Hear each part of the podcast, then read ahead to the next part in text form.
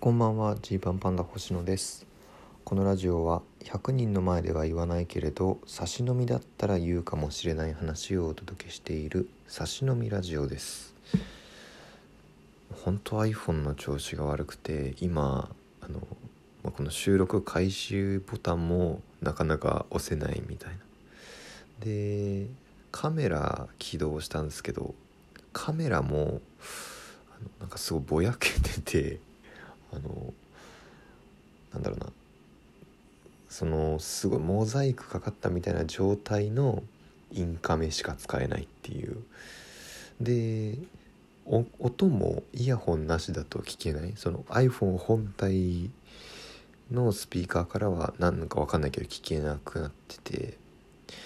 でまあ動画とかも YouTube とか見られるんですよね。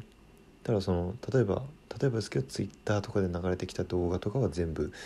あの再生できないみたいになってて、まあ、これわかんない。アップデートとかの失敗なのかもしれないんですけど。なんか本当なんか老体老衰してる。iPhone がもう死因老衰で死のうとしてるなっていうのがすごいわかるんで。一刻も早く変えなきゃなと思いつつなんかちょっといろいろやることがあって後回しになってしまってるっていう感じです。まあ、本当今日はマジどうでもいい話なんですけども、まあ、今ですね、まあ、ハンドボールハンドボールの、えー、高校選抜大会が行われてるんですよ。僕はまあ、えー、中高とハンドボールやってまして実は結構ハンドボール好きなんですよ。で実業団の試合とかも見てるし、えー、まあ、大学生のリーグ戦とかもたまに見てるしで高校選抜なんてね、まあ、面白すぎるんですわ。その、まあ、さ高校野球をさこう NHK とかでね見るような感覚で今もうその YouTube ライブでその高校選抜大会の、まあ、各都道府県のね、えー、代表校の試合がもう1回戦2回戦3回戦準々決勝準決勝決勝みたいにこう見れちゃうんですよ。これやばいなと思って下手したら全部見ちゃうぞと。でこれ全部見てたらあのもう一日中試合やってますからしかもその例えば1回戦はどこどこホールの A コートみたいな感じでライブ配信して B コートは B コートで他の試合をライブ配信してみたいに同時並行でやってますからもう下手したら1日じゃ足りないぞと。A コート見てから6時間ぐらい A コート見てからさあ B コートも見ようなんてなってたらもうおしまいだぞという、まあ、誘惑がありながらね。ちょっとこのこの試合だけはちょっと見たいなみたいなところをこう見るわけですよ。まああの、まあ、僕ぐらいになるとあの高校のねまあまあ僕らが当時中高でハンドボールしてた時もなんか例えば茨城の藤代止水めちゃくちゃ強いよっていう神奈川の法政大にやばいよみたいな、まあ、関東の強豪校の話っていうのは当時しててでもちろんそういう高校強いんですけどそれがじゃあ全国大会に行ったらねえー、富山の氷見高校に伝統校にボロ負けだみたいなことあって待って北陸むちゃくちゃ強くね？いやいややっぱり沖縄の江南がとか。いや江南対小林修法で小林修法勝ったらしい。小林修法ってどこ？何県？みたいな。ことがもう昔からありましたから。で僕ずっとなんやかんや見てるんでもうどの学校が強いとかもねこうなんとなく分かるんですよ。名門校と、まあ、新参者みたいでこう見ちゃうんですよね。でこう見ちゃうとやっぱねすごいすごいこう身が引き締まるというか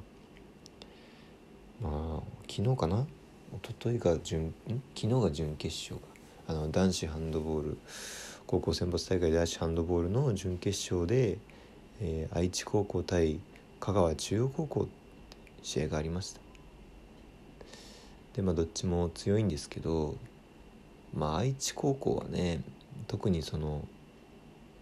まあエースであり司令塔である選手がこう明確にいて190センチぐらいあるのかな、まあ、かなりひときわ体も大きいし。で体の大きい選手ってやっぱりそのシューターというかねポイントゲッターとして、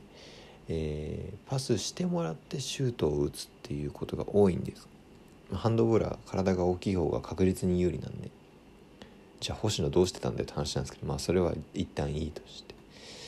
あのまあ1 9 0センチぐらいの人がいたら他の人がこうゲームメイクをねしてね、まあ、サッカーでいう、まあ、ボランチみたいな役割をして、まあ、バスケでいうガードみたいな役割を他の人がしてで、えー、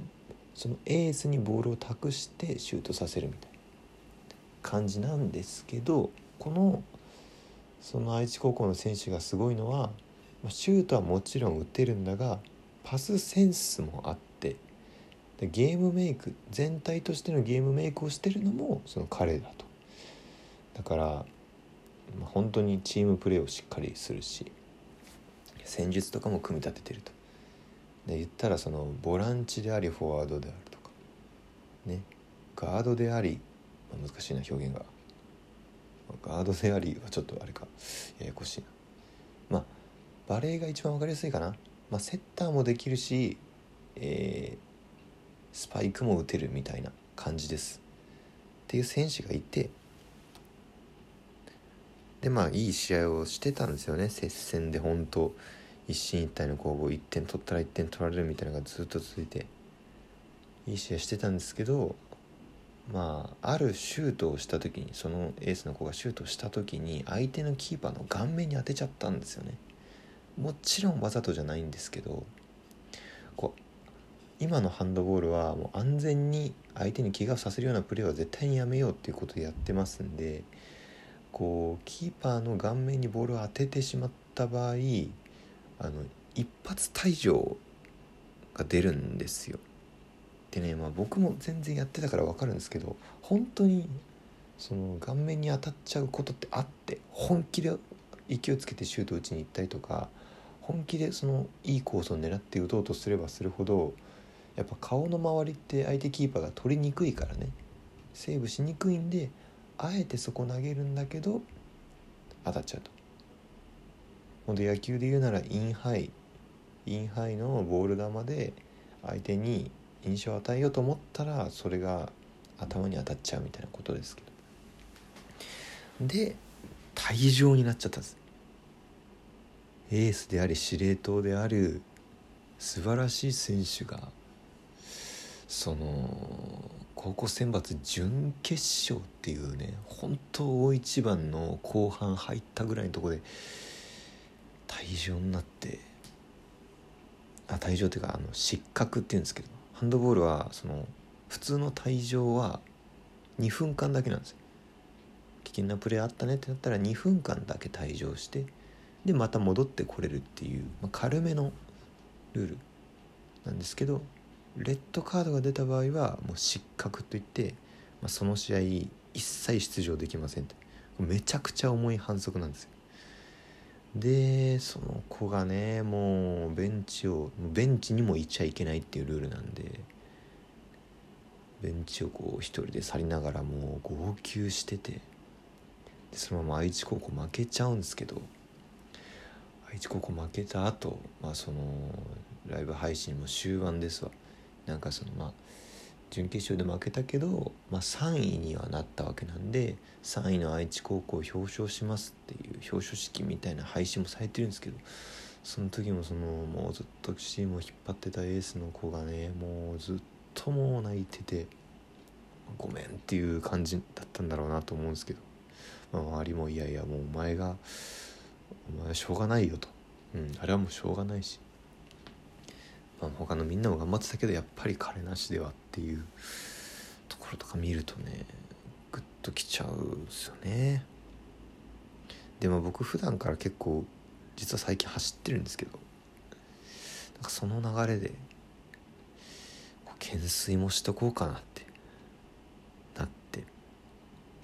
でまあ同なじみのランニングコースがあるんですけどでその中の公園にちょっとこう懸垂をできるね、まあ、バーみたいなのがあって、まあ、健康器具なんでしょうね本来。ちょっとぶら下がるとかに使うんですけどそこでまあやろうと思えば懸垂できると。で僕高校時代も体もそれこそ小さかったしフィジカル弱くちゃダメだみたいなことで筋トレをしてたな一人でとか。バーベル使ってたな一人でとか。懸垂すごいしてたなと思ってこう懸垂して。あ当時20回ぐらい余裕でできたのに今56回かみたいな。なりつつちょっと休憩してまたちょっと休憩してから懸垂戻ってこようかなと思ったら他の人がこうそのバーに行ってて同じようにこう懸垂をしてんすよね。夜7時ぐらい。うん。でまあその結構目立つからさ懸垂をしてるんで。ああ懸垂してる。とちょっとあの人が使いたいならちょっと離れるかと思ったら他のまた他の男の人がね伺ってんですよね次の晩。その懸垂のバーが開くのを別にそんな並んではいないですけどみたいな感じで時間を潰しながらでもなんとなく待ってるっぽいなっていうのが分かって。ちょっともしかしてみんなハンドボール高校選抜大会見たかもしれないなと思って。ねちょっと昨日はちょっとちょっとだけ懸垂してまあ程よい筋肉痛も今あってみたいな感じですけど。やっぱハンドボール熱が再燃してるっていうお話です。お開きです。